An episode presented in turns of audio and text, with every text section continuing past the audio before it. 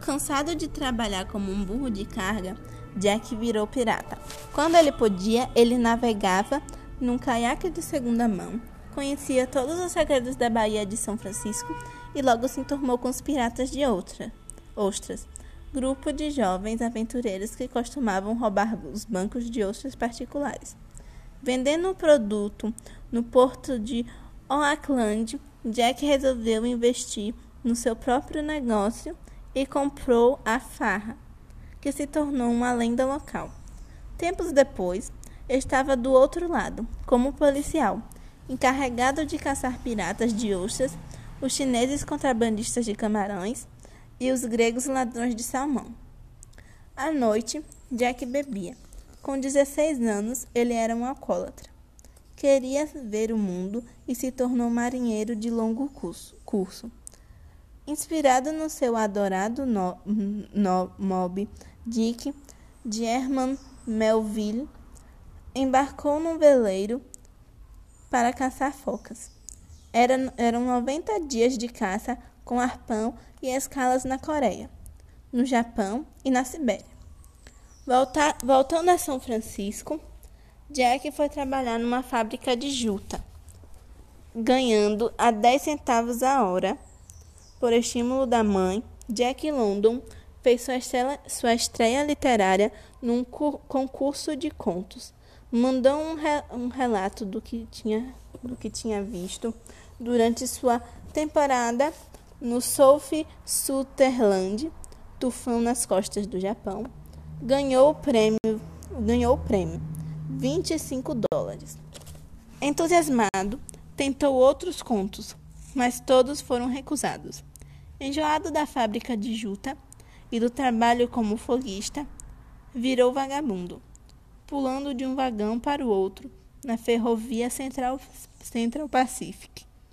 Se, se, perseguido pelos guardas do, do tre, dos trens, foi parar nas cachoeiras do Niagara, onde o prenderam por vadiagem.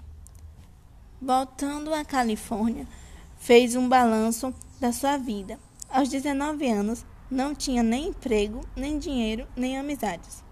Autodidatava, devorava tudo o que encontrava para ler.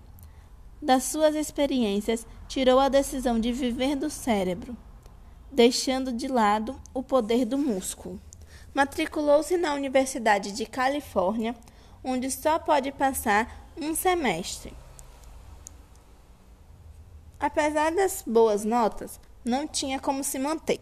Resolveu arriscar a sorte e foi para Quilondique, no Canadá, onde havia uma corrida do ouro. O ouro ficou nos sonhos, uma espécie peculiar de socialista. Nessa corrida do ouro, não ganhou e ainda ficou muito doente.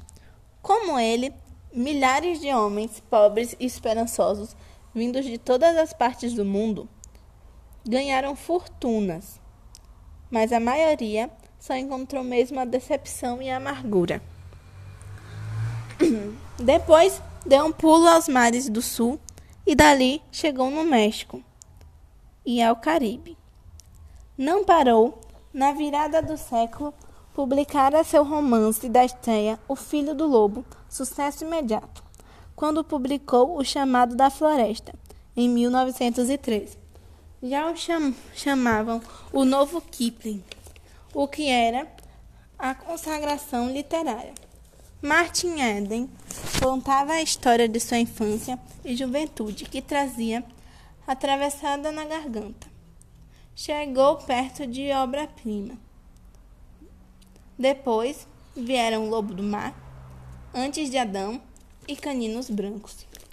O tacão de ferro, a Ilha da Neve, o sucesso não espantou o escritor, que acreditava que sua vida era a prova da força, a prova de uma força de vontade superior. A aventura era uma sedução constante. Na Inglaterra, onde fazia escala para ir cobrir a Guerra dos Boeres, na África do Sul, recebeu a notícia de que a missão fora cancelada. Não, não hesitou, mergulhou nas favelas de Londres, de onde extraiu o material para um livro fundamental na obra, para, para sua obra. Gente, gente do abismo, reportagem sobre a pobreza e o sem-teto que se tornou clássica. Jack London foi modelo da geração que veio depois dele. Gente como Ernest Hemingway e o Scott Fitzgerald. Mas, enquanto estes resolviam fugir da, da provinciana sociedade americana de então, indo buscar liberdade na França ou na Espanha, London era um provinciano assumido. Marcado pelo evolucionismo de Darwin e pelo estilo de Kipling, acabou matando o super-homem de Nietzsche, na figura do capitão Lobo Larsen em O Lobo do Mar, e deixou um clássico da, literatura operária em O Vale da Lua. Embora acusado de nunca haver sido pensador original, teve a virtude de sentir a inspiração do momento e fazer seus sonhos seguirem a, a melhor rota.